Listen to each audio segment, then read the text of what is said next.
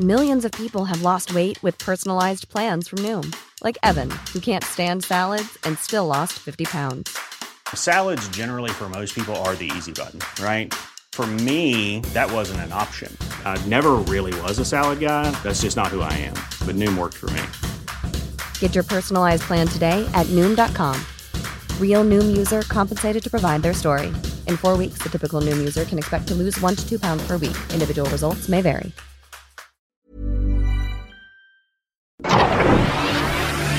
El Heraldo Media Group presenta Periodismo de Emergencia con Arturo Rodríguez, Hiroshi Takahashi e Ignacio Rodríguez Reina. Con las reglas del oficio. Comenzamos. Buenos días, bienvenidos a Periodismo de Emergencia. Como siempre es un placer poder saludarle en esta mañana de sábado, sábado 6 de noviembre y, y coincidir aquí con mis compañeros, colegas, amigos iniciando por Hiroshi Takahashi. Arturo Rodríguez, muy buenos días. Monique Reyes, muy buenos días. buenos días. Qué gusto saludarlos esta mañana. Ustedes sabrán, en vivo y a todo color desde las instalaciones de El Heraldo Media Group. Y pues casi no lo logramos hoy, ¿verdad, Arturo? Sí, el, el tráfico está tremendo en la Ciudad de México. Lleva algunos días, ha tenido algunos picos, especialmente este día que se puso a, a jugar a los cochecitos Checo Pérez ahí en el Paseo de la Reforma. Y el día de hoy con las caravanas, ¿no? Sí, si usted eh, tiene que andar por la zona de Lomas Verdes, Periférico, Viaducto, Revolución, pues eh, salga con tiempo porque está de verdad cargado el tráfico desde, desde muy temprano. Tiempo y paciencia. Tiempo y paciencia. Hoy no nos acompaña. Este fin de semana no estará con nosotros Ignacio Rodríguez Reina. Le mandamos un saludo muy afectuoso. Anda trabajando. Anda grabando por ahí un programa de televisión, ¿no? Está rodando una serie. Ya nos contará en su oportunidad. Y como cada oportunidad, pues iniciamos con el próximo pasado en voz de nuestra querida amiga Mónica Reyes. Claro que sí, con gusto. Buenos días, comenzamos. Llegó el Festival del Ahorro Soriana. En todos los higiénicos de 4 o 6 rollos y en todo el alimento para perro marca ganador, compra uno y el segundo al 50% de descuento. Soriana, la de todos los mexicanos. A noviembre 7, aplican restricciones. Válido sobre misma línea de producto. Aplica en Hiper y Super. Próximo pasado, la noticia que debes saber. Semana corta, pero semana intensa, con todo y puente vacacional. La participación de México en la cumbre climática de Glasgow, la COP26, permitió observar la forma en que el país dio bandazos una vez más en el tema ambiental, suscribiendo finalmente el acuerdo que originalmente se había negado a firmar. En tanto, destacó la participación del expresidente Felipe Calderón, causando cierta polémica por su activismo en el encuentro. En el partido político Morena, la semana quedó también marcada por el enfrentamiento entre el grupo de los llamados duros contra la dirigencia de Mario Delgado y entre sí. Un nuevo padrón de militantes ha sido el nuevo detonante del enfrentamiento entre las alineaciones que ya iniciaron la disputa por la postulación presidencial del 2024, es decir, Claudia Sheinbaum y Marcelo Ebrard. Ayer viernes la Cámara de Diputados se encendió por la comparecencia del presidente del INE, Lorenzo Córdoba Vianello, un episodio penoso en el que los legisladores del partido en el poder Morena y su aliado el PT descargaron encendidos discursos contra el árbitro electoral cuya presencia en San Lázaro se relacionaba con el presupuesto. El nuevo sistema de justicia laboral ha entrado en vigor a partir del miércoles, lo que constituye un cambio radical en el modelo histórico que había seguido el país con la extinción de las antiguas juntas de conciliación y arbitraje para quedar todo en manos del Poder Judicial. Las polémicas presidenciales derivaron a lo largo de la semana entre su insistencia a someterse a una revocación de mandato, el anuncio sobre la escasa reserva de gasolina y, naturalmente, sobre la aprobación que dio a la Fiscalía General de la República por su conducta en el caso de Emilio Lozoya. Y es que el caso Lozoya, quien fue a prisión preventiva el miércoles 3 de noviembre, puso fin a 16 meses de beneficios por el acuerdo de entregar pruebas de corrupción de al menos 16 exfuncionarios del gobierno de Enrique Peña Nieto, que hasta ahora no cumplió. Lozoya pretendía un quinto aplazamiento y aunque el juez le concedió un mes más, también aprobó la petición de la Fiscalía para quedar en el reclusorio norte por riesgo de fuga. La deriva del caso es una incógnita por ahora, dado que Lozoya Austin posibilitó a la Fiscalía abrir casos que, sin embargo, no se sabe hasta dónde podrán consolidarse en los próximos meses. Un tema del que hablaremos hoy en Periodismo de Emergencia. En Periodismo de Emergencia queremos escucharte y compartir tu opinión. Manda un mensaje de voz o escríbenos por WhatsApp al 55 6173 4928 para que tu voz se escuche en nuestro programa. Muchas gracias a Mónica Reyes por este repaso de la agenda de la semana. Hubo otras cosas también intensas eh, en estos días, eh, Hirochi. Sí, uno de los temas que acaparó la atención en las redacciones de este país fue el ataque allá en Puerto Morelos, muy cerca de Cancún, en la Riviera Maya, en una de las zonas turísticas que recibe más visitantes extranjeros en este país, uno de los lugares de verdad consentidos por el turismo europeo, por el turismo estadounidense, por los canadienses, cerca de prácticamente todos los puntos turísticos de visita, de buceo, este arqueológico, de comida, un lugar importante y pues esta semana después de lo de Tulum, pues escuchamos que llegaron hombres armados a una playa, a un hotel eh, pues muy concurrido, mataron a dos personas, hirieron a un turista y pues las autoridades no encontraron nada. Está tremendo, y tremenda la situación del país. Se acumularon dos fallecimientos de periodistas el pasado fin de semana. en fin, dura la, la, situación de México. Parece que estamos viviendo, la percepción es como de un repunte de violencia. Al menos la información que nos llega a las redacciones todos los días, en cualquier momento, tiene que ver con algún acto de violencia, Arturo. Cierto. Y bueno, pues eh, sin embargo las agendas siguen eh, quizás cargadas o recargadas de algunos escándalos de corrupción. Sin lugar a dudas, el de esta semana, pues fue eh, el caso de Emilio Lozoya, quien eh, parecía eh, pues intentar un quinto aplazamiento de audiencia. Mm, creo que medio lo consiguió, ¿no? Le dieron un mes más para presentar eh, pruebas que impliquen a otros funcionarios, pero le dictaron prisión preventiva oficiosa. Se tuvo que quedar desde el miércoles 3 pues en el reclusorio norte. Sí, la pregunta que todos nos hacíamos en ese momento de la cobertura es se queda adentro o lo dejan salir. Eh, la Fiscalía General de la República eh, comienza a demostrar que quiere hacer su trabajo o de pronto le otorgan otro perdón y lo dejan que siga cenando en la calle. Y no, lo dejaron cenando en el reclusorio norte su lonchecito de, huevo, torta dicen, ¿no? Torta y atole. Es que allá en el norte decimos lonche.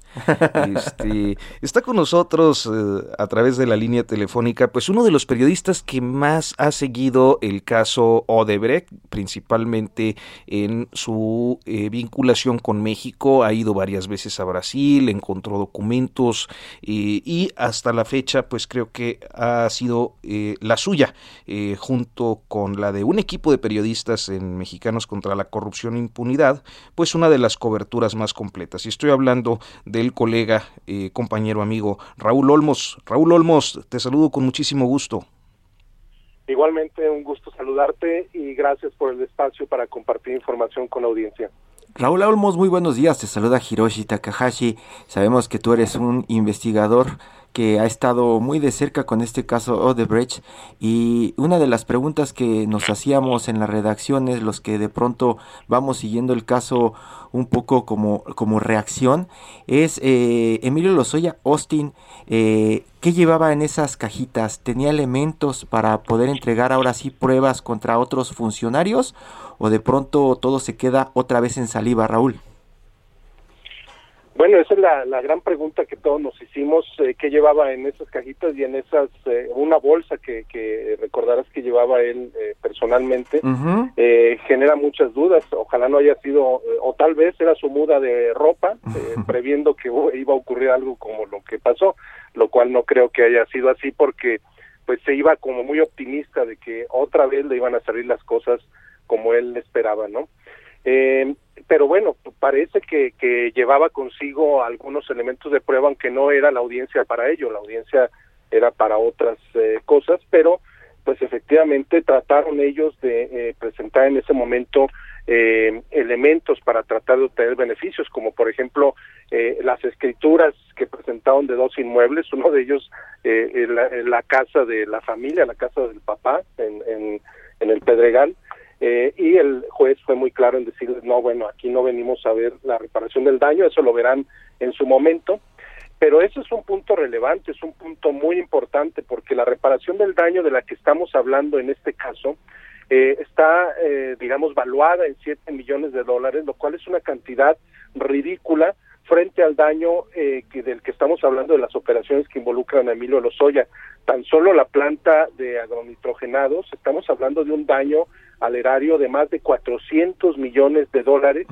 Y los 7 millones que se le eh, han determinado a, a Emilio Lozoya como reparación del daño, en realidad corresponden a un tramo de los sobornos que él recibió, no son ni siquiera los 10.5 millones que eh, Odebrecht ha confesado y los más de 3 millones de dólares que AMSA, Altos Hornos de México, también ha reconocido, en el caso del señor Ancira, ha reconocido que le pagó a Emilio eh, Lozoya. Entonces, eh, genera muchas suspicacias eh, eh, hace este punto acerca de que pues se siguen viendo indicios de beneficios para para Lozoya, beneficios en el sentido de que pues podrá librar en la parte de la reparación del daño porque está determinándose una cuantía pues eh, eh, alta para la mayoría de los mexicanos, pero baja en el caso de, eh, de él, que, que, que pues está determinado el daño eh, multimillonario y en realidad solamente se le ha determinado en poco más de 7 millones de dólares.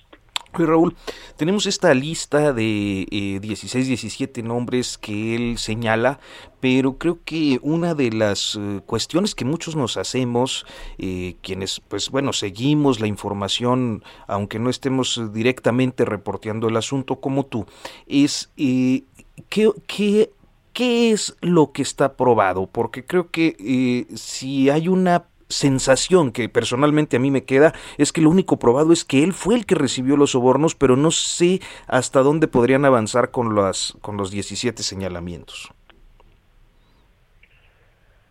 Bueno, efectivamente ese es un punto que, que a todos nos, nos genera eh, dudas, eh, porque lo que está, eh, digamos, documentado, eh, probado, son eh, aquellas transacciones bancarias eh, que, circularon, recordarás, por eh, distintos paraísos fiscales, el Caribe, la isla de Antigua, eh, Suiza, eh, otros países eh, donde transitó el dinero para ocultar los sobornos. Eso, digamos, está plenamente documentado y son fondos que, por un lado, fueron a dar a, para la adquisición de inmuebles del propio de la propia familia Lozoya, pero también hay un tramo que también está documentado que tiene que ver con el financiamiento electoral de la campaña de Enrique Peña Nieto. Cuando él afirma que se pagaron asesores electorales, eh, sí está documentado, hay, hay pruebas eh, de cómo fue a dar el dinero a distintos asesores en México y en el extranjero. Vienen los montos, vieron a través de, de, de qué claves eh, se hicieron estos pagos. Esa, esa parte, digamos, está plenamente documentada. Hay coincidencia entre los dichos de Lozoya y las pruebas.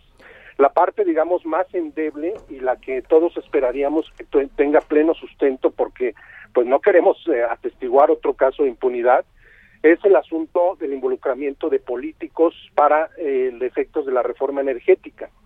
Eso eh, que involucra a, a legisladores de distintos partidos. Eso y aparte el involucramiento de eh, eh, expresidentes, que ese también me parece que es una hebra en la que tendría la fiscalía que eh, acentuar y, centrarse. Yo creo que esperar a que Lozoya aporte la mayor parte de las pruebas me parece una actitud comodina y, a la- y hasta me parece ingenua de parte de la autoridad.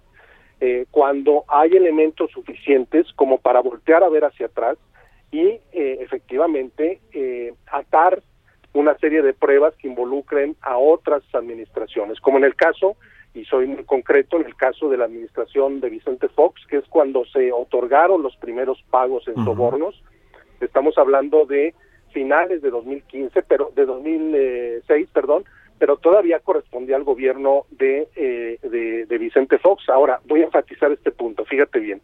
Eh, mediados de eh, 2006 eh, se hicieron los primeros pagos documentados del Departamento de Sobornos en México. Correspondía al gobierno de Vicente Fox. Muchos alegan que se trata de una obra que se ejecutó en Michoacán, que en aquel entonces era gobernado por el PRD. Pues no, porque la obra en Michoacán se ejecutó, se, digamos, se asignó a finales de aquel año.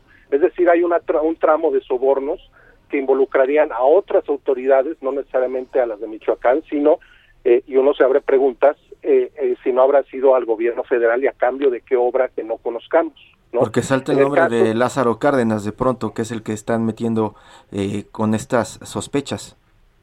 no solamente esa, y hay que recordar que en esa obra no esa obra se ejecutó con una porción muy grande de recursos federales y que todos los permisos para la para la construcción de la obra eh, también involucraban al gobierno federal. Entonces, quererle cargar el muerto a solamente un gobierno estatal me parece pues una salida sencilla y fácil cuando pues eh, esto implicaba autorizaciones, recursos federales y por lo tanto posible involucramiento del gobierno federal de ese entonces que encabezaba Vicente Fox. Es decir, no solamente se trata de ver a los gobiernos estatales, que hay que hacerlo, sin duda, se trate de quien se trate, del partido que sea, eh, sino también a los gobiernos eh, federales, en el caso de Vicente Fox. Y luego el asunto del mayor negocio de Odebrecht de nuestro país, que fue Tileno 21, del que también ha hablado Emilio Lozoya, pues involucra plenamente al gobierno de Felipe Calderón Hinojosa. Y es ahí, en ese punto, donde la autoridad pudiera eh, allegarse de información documental eh, en la Fiscalía de Brasil, en las autoridades de Brasil, donde ellos tienen pruebas fehacientes de cómo se negoció eh, cuáles fueron los acuerdos. Eh, Raúl, pero, eh, pero lo que nos queda, lo que nos queda de pronto es esa sensación, como mencionas, de impunidad, porque desde que comenzó a salir todo el tema de los escándalos, empezó a salir información de Estados Unidos, de Brasil y de otras naciones centro y sudamericanas, la prensa comenzó a cubrirlo y en México parecía que se hacía un silencio grandote en los medios, mientras en Panamá todas las portadas de los diarios y revistas estaban cubriendo el caso Odebrecht, en Brasil lo mismo, en, en, Perú lo mismo. Acá en México estábamos con otra agenda. Pasa el tiempo y parece que seguimos en lo mismo. ¿Qué crees que esté pasando? Porque ahora lo estamos cubriendo y pareciera que se están haciendo los señalamientos, se están presentando las pruebas, se están realizando las investigaciones, pero a final de cuentas las autoridades... Eh, en este momento, por ejemplo, la Fiscalía General de la República está igual que la PGR hace algunos años, como haciendo nada. Bueno, eh, yo creo que está haciendo eh, cosas, pero no lo suficiente como uno esperaría. Estar atenido a lo que eh, aporte Lozoya, me parece que eso es una actitud, eh, pues, eh, insisto, comodina, ¿no? debería de estar indagando más, ¿no? Y a, ese a ese punto quería llegar con la reflexión anterior.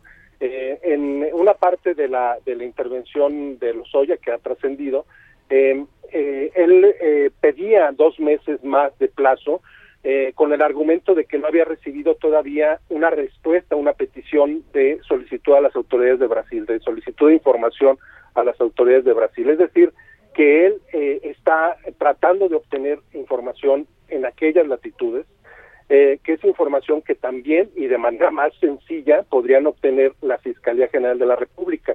Eh, es decir, están terciando este tipo de, de, información reveladora sobre el caso, ¿no? Entonces, también lo que revela esa petición eh, es que eh, Emilio Lozoya no ha podido allegarse de las pruebas suficientes que él, en, en julio del, del, año pasado, decía que tenía, ¿no? Que tenía pleno, plena validez en sus dichos cuando involucraba a distintos actores eh, y, políticos. Y es que ese es como el, sentimiento, Raúl, de pronto, eh, ¿por qué las autoridades mexicanas desde la PGR, por ejemplo, cuando mandaban gente allá a Brasil, no llegaron a algún acuerdo para tener este intercambio de información? En algún momento se decía que tenían que otorgar el perdón a, a, los representantes de Odebrecht que habían estado presentes en esas negociaciones para tener este pues prácticamente esa facilidad para soltar información y no verse pues en la cárcel por asuntos de México.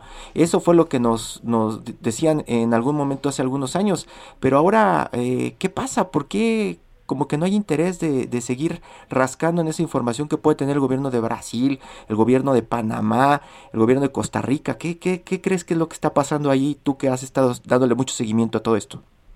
Bueno, lo que tú mencionas es cierto, eh, hay una especie de acuerdo entre los ejecutivos de Odebrecht y las autoridades de Brasil en el sentido de que ellos ya fueron juzgados allá en, en aquel en aquel país y si hay alguna autoridad, algún otro país quiere obtener sus testimonios, sus declaraciones, se tiene que comprometer, esa es una eh, exigencia que piden las autoridades de Brasil, se tiene que comprometer a no emprender acciones legales contra estos ejecutivos con el argumento de que no pueden ser juzgados doble vez, ya fueron juzgados en Brasil, no pueden ser juzgados en otro país. Ese es el argumento que da la autoridad.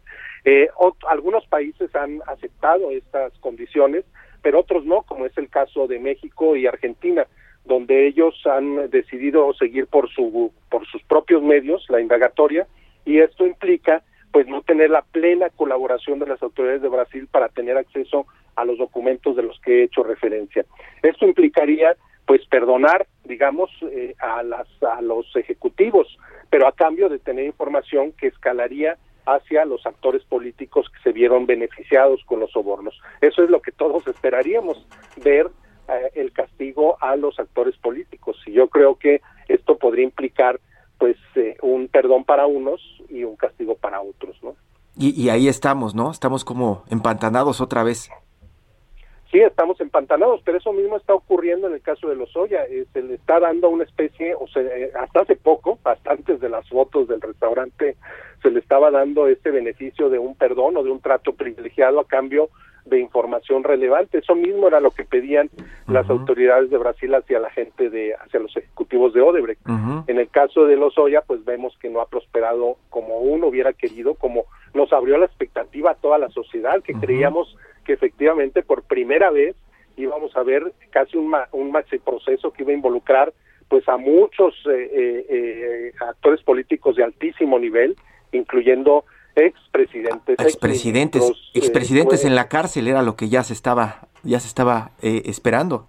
Esa era la gran expectativa que nos abrió Lozoya y que al paso de los días pues nos ha venido dando chascos, ¿no? O sea, nos hemos topado con que no ha no ha prosperado.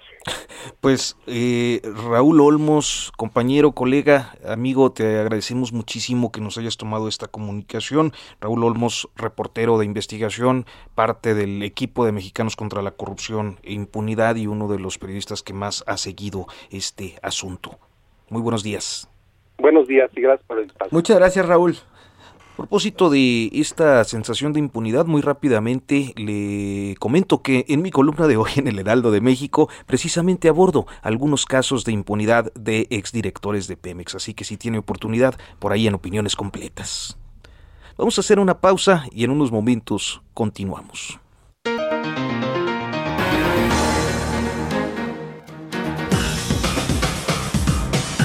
En Periodismo de Emergencia queremos conocer y compartir tu opinión. Escríbenos o manda un mensaje de voz al WhatsApp 5580 69 79 42 5580 69 79 42 y se parte de nuestra mesa de análisis.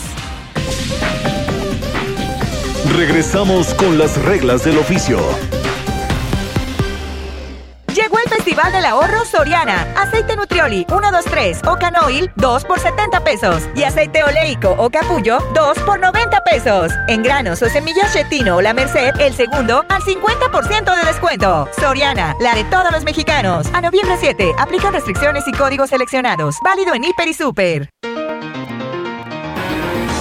Continuamos en periodismo de emergencia, son las 10 de la mañana con 30 minutos y antes de continuar con eh, pues la programación de esta mañana en periodismo de emergencia, eh, tenemos un anuncio importante de Mónica Reyes. Claro que sí, Arturo Hiroshi, amigos de periodismo de emergencia, les voy a platicar lo siguiente. Si ustedes necesitan un préstamo para remodelar su casa, departamento, adquirir una vivienda propia o un terreno, los invitamos a que se acerquen a su hogar seguro.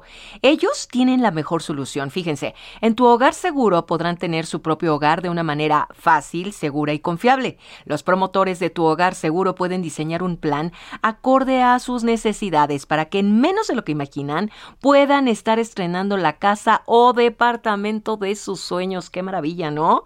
Llamen, llamen hoy mismo a las líneas de tu hogar seguro y olvídense ya de pagar renta, de vivir con el cuñado, con la suegra, etcétera, porque es momento de comenzar a invertir en un lugar diseñado para uno, especialmente para ti que me escuchas. Llama ya al 55 89 39 37 49. A ver, repetimos. 55 89 36 91 58, donde pues se les brindará más información y lo mejor, Hiroshi y Arturo, la asesoría es totalmente gratuita, ¿cómo ven? Muchísimas gracias, Monique. Pues ya está. Este si usted tiene esa necesidad, pues ya está. Ya está ahí el número. Perfecto, muchas gracias. Gracias a ti, Mónica, como siempre. Y pues rápidamente vamos hasta la redacción del Sol de México. Allá está nuestro compañero Rafael Ramírez, colega periodista, que pues ha sido... Normally, being a little extra can be a bit much. But when it comes to healthcare, it pays to be extra. And United Healthcare makes it easy with Health Protector Guard fixed indemnity insurance plans. Underwritten by Golden Rule Insurance Company, they supplement your primary plan, helping you manage out of pocket costs without the usual requirements and restrictions like deductibles and enrollment periods. So when it comes to covering your medical bills, you can feel good about being a little extra. Visit uh1.com to find the Health Protector Guard plan for you. También uno de los periodistas más atentos a uno de los derivados que ya mencionábamos hace unos momentos en el bloque anterior con Raúl Olmos, uno de los derivados del caso de Lozoya, que es la acusación por recibir sobornos para aprobar la reforma energética por parte de diferentes legisladores, pero destacadamente de Ricardo Anaya Cortés Hirochi. Sí, Rafa Ramírez, muy buenos días. Rafael Ramírez, quien también se encarga de cubrir todos los días el presidente de México, Andrés Manuel López Obrador, allá en Palacio Nacional. Pero Rafa, que ha estado muy de cerca con los panistas. Y pues cabe mencionar, Rafa, ¿verdad? Que estuvimos buscando desde pues el arranque de la semana a muchos panistas para platicar de, de este personaje, Ricardo Anaya Cortés, que este lunes 8 de noviembre pues tendrá su audiencia y nadie quiere, nadie quiere platicar, Rafa, ¿qué es lo que está pasando ya en el PAN? Es correcto, Hiroshi, muy buenos días. Te saludo con, con mucho gusto. Pues fíjate que eh, tratamos de buscar reacciones de los panistas que eh, no quieren declarar, es un tema espinoso para ellos, eh, no quieren este, pues dar su postura con respecto a este tema que es pues en la eventual eh, presentación este 8 de noviembre de Ricardo Anaya ante un juez federal para que desahogue las imputaciones que la Fiscalía General de la República le hace por un supuesto soborno por seis millones ochocientos mil pesos que habría recibido de parte de Emilio Lozoya eh, pues para aprobar la reforma energética en el sexenio pasado Hiroshi.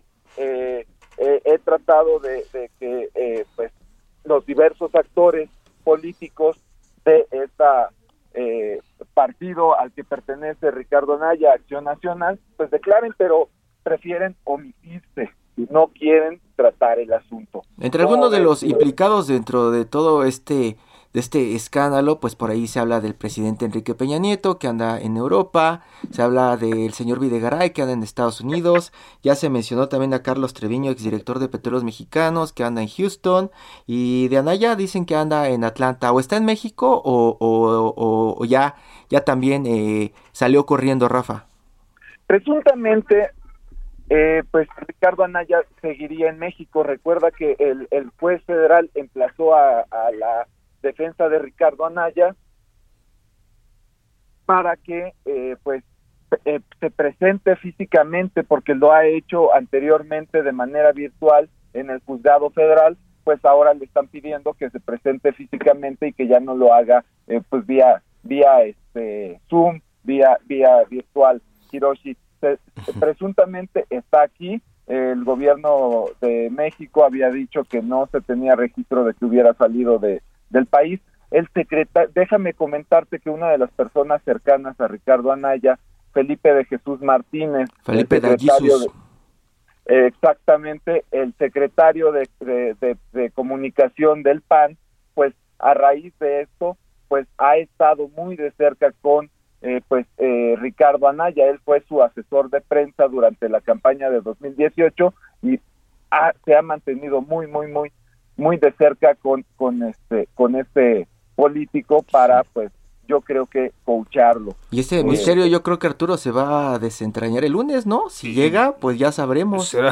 creo, que, creo que una de las cosas, eh, Hirochi y Rafael, es que eh, ya nadie va a querer ir a comparecer porque se quedan.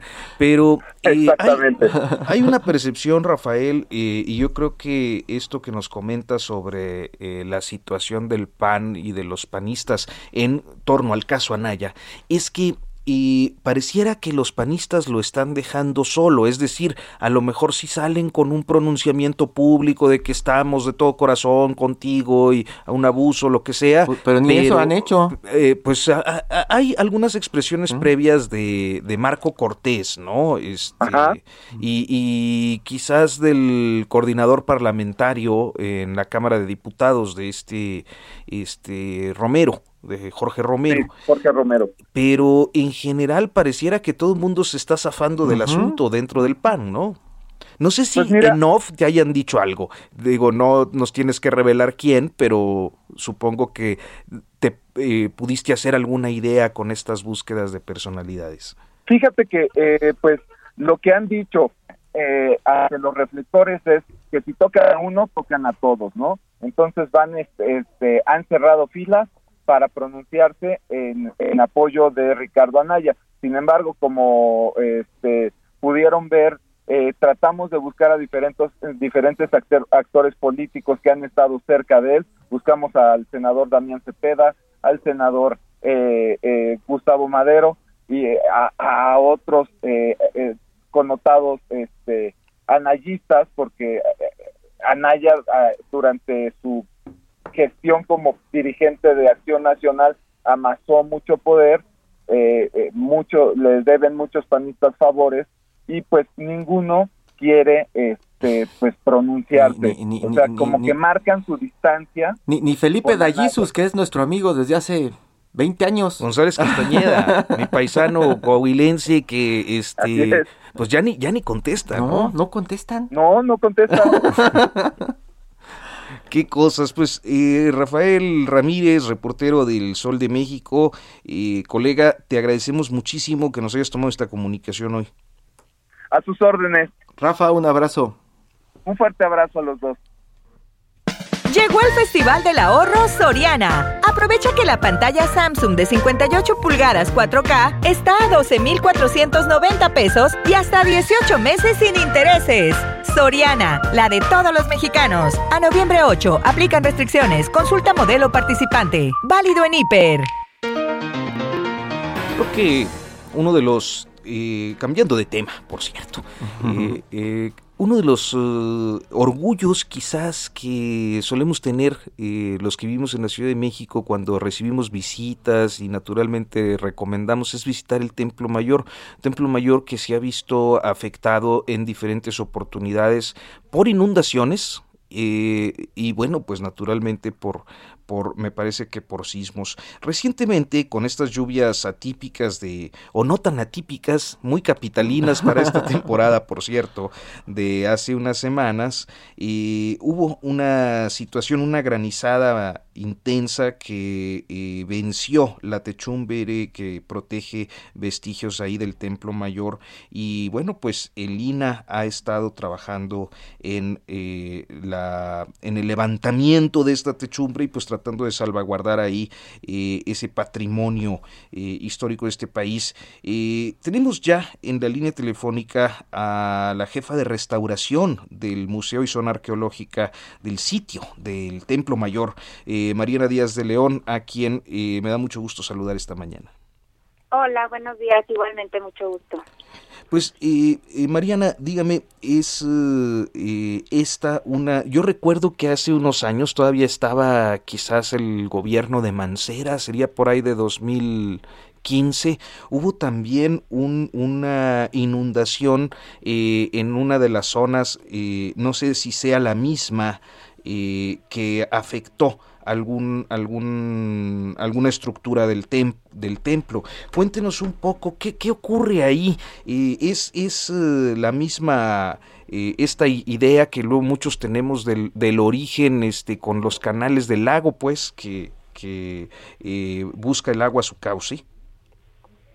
pues sí, efectivamente hace algunos años tuvimos también un incidente en el mismo lugar, que es el recinto de Casa de las Águilas, y fue exactamente una inundación y como lo mencionas, como que los motivos son pues son varios, ¿no? Uno puede ser este que estamos pues el templo mayor está sobre un piso, sobre un, suelo lacustre, entonces tiene este problema de, de presencia de humedad y los niveles freáticos que, que cambian con mucha frecuencia y también eh, también se, se suma a esta problemática el que estamos inmersos en, en el centro histórico de la Ciudad de México que todos conocemos que es pues muy caótico y con una problemática muy específica.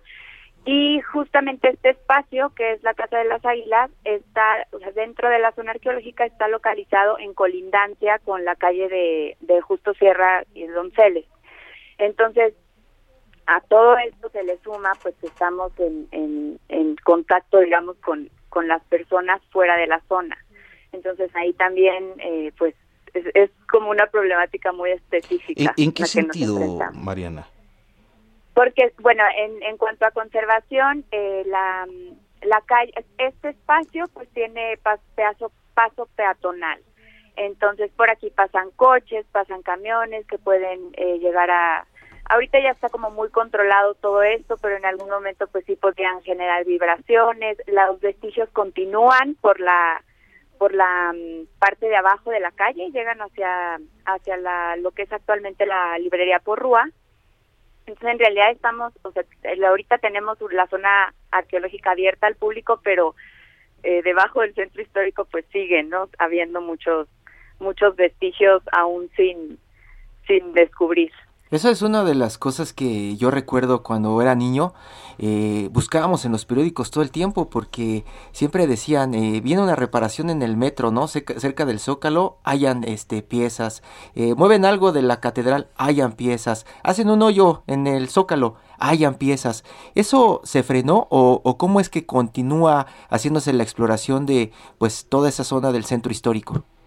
No, actualmente, bueno, existen eh, dentro del, de los de las investigaciones y de los análisis que siguen en, curso dentro del, museo eh, se encuentra el proyecto Templo Mayor, que es el proyecto que está a cargo del arqueólogo Leonardo López Luján y continúa haciendo investigación y excavación en, en áreas del, en áreas específicas del centro histórico que están muy muy cerquita de la zona arqueológica que actualmente se encuentra abierta al público y a la par también está el proyecto de arqueología urbana a cargo del, del arqueólogo Raúl Barrera, que se encarga, digamos, de todos los, predios que están alrededor de, o sea, que están cercanos al, al recinto, a lo que en su momento fue el recinto sagrado de Tenochtitlán.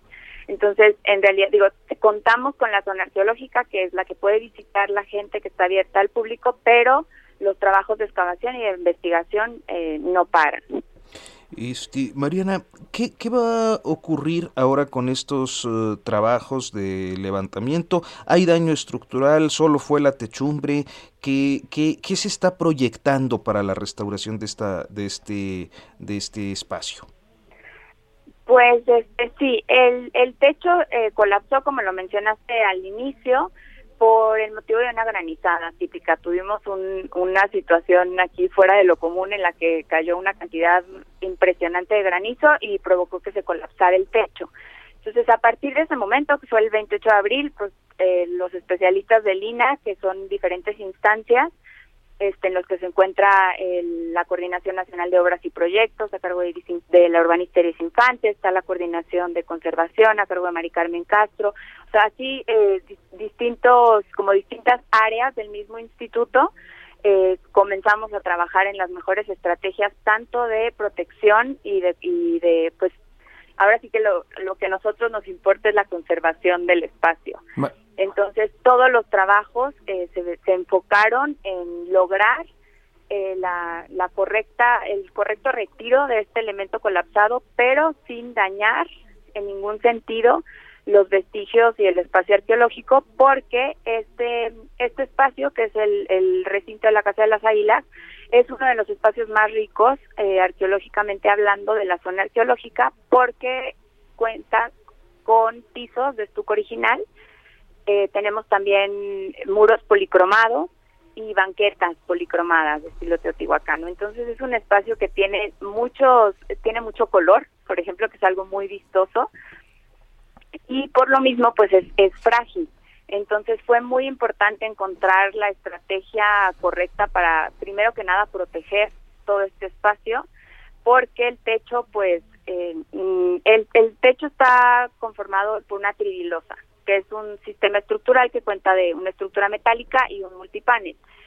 Y este techo, al momento de caer, eh, pues se parte a la mitad, ¿no? Entonces hace, hace muy complicado el retiro. Entonces, desde el momento en el que se retira, todos los especialistas del INA nos, se enfocaron, estuvimos trabajando en la mejor estrategia para poder retirarlo y todos estos trabajos se comenzaron ya formalmente, digamos, el retiro como tal hace 15 días. Entonces, ¿Y, ¿Y, tiene alguna proyección de cuándo estará concluido? Pues mira, el, el techo por la problemática que presenta, se planteó retirarlo en secciones. El techo se, se dividió en, en 12 secciones que se van a ir retirando una por una y a la par, en lo que se retira una sección, se va a colocar un techo temporal. Se tomó la decisión de colocar una cubierta temporal de protección por la importancia de los vestigios y pensando también en que este espacio nunca ha estado a la intemperie. Desde su inicio siempre estuvo protegido. Entonces, como el, los trabajos van a ser eh, pues largos, digamos, por, por, por el detalle y el cuidado que deben de tener, era necesario protegerlos mientras se retiraba. Entonces no es una cuestión de, de, de, inversión o de interés. De pronto, aunque esté mucho presupuesto en la mesa, va a tardar porque es un trabajo muy delicado, ¿cierto?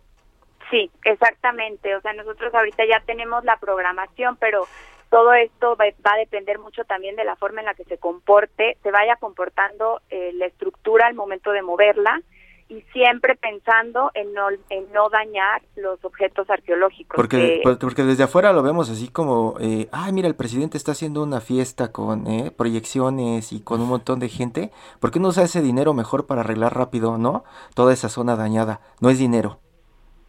Sí, creo que aquí sí es importante mencionar que el trabajo ha estado, ha sido constante, o sea, no se ha parado eh, la, la, los trabajos desde el día siguiente, o sea, desde el mismo día en el que se, en el que tuvimos el incidente, el instituto comenzó a trabajar en las mejores, en las mejores propuestas, en las mejores metodologías para poder llevar a cabo estos trabajos sin que, sin que se afectaran, ¿no? Los, los bienes arqueológicos. Entonces, en realidad no es una cuestión de presupuesto, sino de planeación y de ejecución.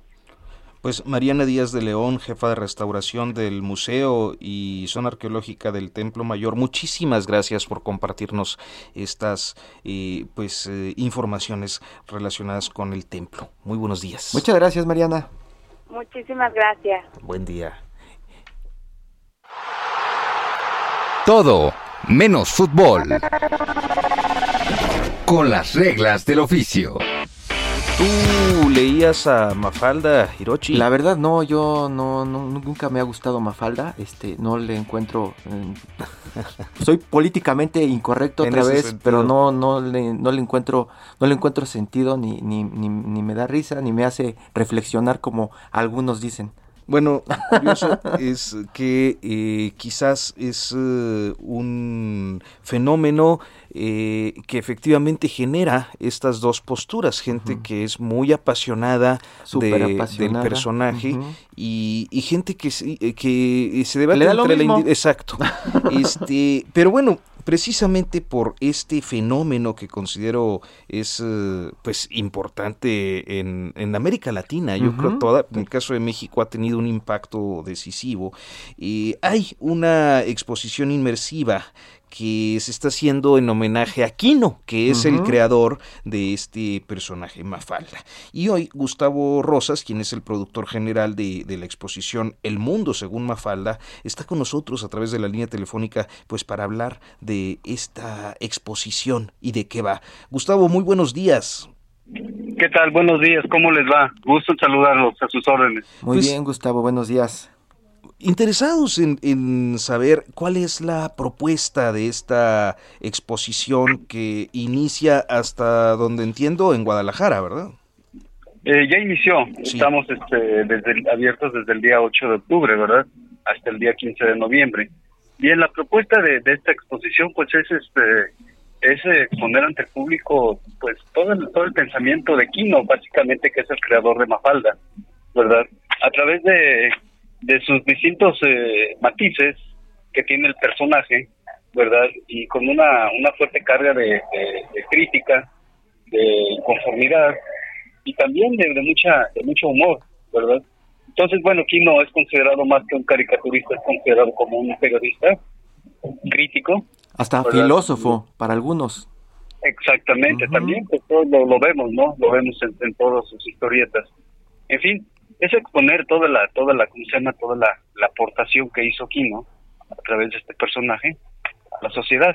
Y que bueno, pues hasta la fecha, a pesar de que han pasado 57 años desde, la creación de este personaje, eh, pues sigue vigente, sigue vigente. Las nuevas generaciones lo están adoptando también, lo están conociendo y están este interesados, ¿no? Y, ¿cómo se llama? Adoptar su, muchas de sus posturas también.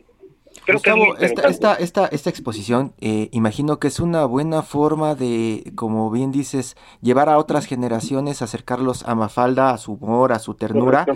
Eh, correcto. ¿qué, otra, ¿Qué otras eh, obras de Kino tú recomiendas dentro del trabajo que ha hecho con Mafalda para acercarnos más a lo que él estaba proponiendo en algún momento y que pues todavía sigue educando a, grandes masas no solamente de, mexicanos sino de pues igual argentinos, centroamericanos, sudamericanos y europeos.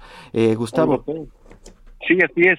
Bueno, sí tienes razón porque esta obra, la obra de Kino ha sido traducida a más de 30 idiomas, ¿verdad? Incluso hasta el idioma árabe. ¿Verdad? Porque realmente es un, se convirtió en un personaje universal, trascendente, ¿verdad? Entonces que aplica para toda para todo tipo de, sociedades y porque los, los problemas son comunes, todos lo sabemos, ¿no? En, todas, en, todas todos los, en todo el mundo. Entonces, bueno, este eh, respecto a la otra a otras obras de, de Kino, eh, desconozco, desconozco, digo, conozco muy poco, ¿verdad? Pero sé que después de, de, Mafalda que otras, este, otras, eh, tuvo otras aportaciones que fueron un poco más para adultos, ¿verdad? Pero eh, no conozco mucho de, esto. Aquí, pues yo recomiendo más que nada, pues, sobre todo la, la obra de Mafalda. Esto es esto es básico para la formación eh, personal y este cultural de, de, los jóvenes. Yo la conocí en mi juventud, casi adolescencia, ¿verdad? Y me encantó el personaje, me, me quedé prendado y ahora a la distancia, en segundas o terceras lecturas que he hecho de su obra, descubro, descubro cosas nuevas. La verdad es muy, muy, muy interesante. Y, y, parte de esa, de esa propuesta, de eso que has eh, rescatado, pues está en esa exposición, ¿no? Lo que quieres, este, lo que quieres atraer, el gancho, está ahí, ¿no? Es correcto, sí. Bueno, nos muestran diferente a través de 12 módulos, nos muestra diferentes este, facetas, ¿verdad? Incluso rasgos de la personalidad de, de Mafalda, como era, pues, como es su, su disgusto por la sopa, ¿verdad? Normal en, los niños, y más a través de una niña, ¿verdad? Pues Pero su gran afición por la música de los Beatles, que obviamente pues reflejaba el gusto personal de Kino, ¿verdad? Entonces lo refleja en su personaje. Pues muchísimas gracias, Gustavo Rosas. Lamentablemente se nos acaba el tiempo, pero estaremos este pues informando de cómo va y por dónde va la exposición. Gustavo. Rosas Sí, claro que sí. y el mundo según Mafalda. Próximamente también. Entonces, bueno, en su oportunidad les, haremos, les, les informaremos lugar y fecha de, de donde estaremos. Gracias, hasta pronto y gracias a usted por acompañarnos. Hasta mañana. Buenos días. Esto fue Periodismo de Emergencia. Con las reglas del oficio. Heraldo Media Group.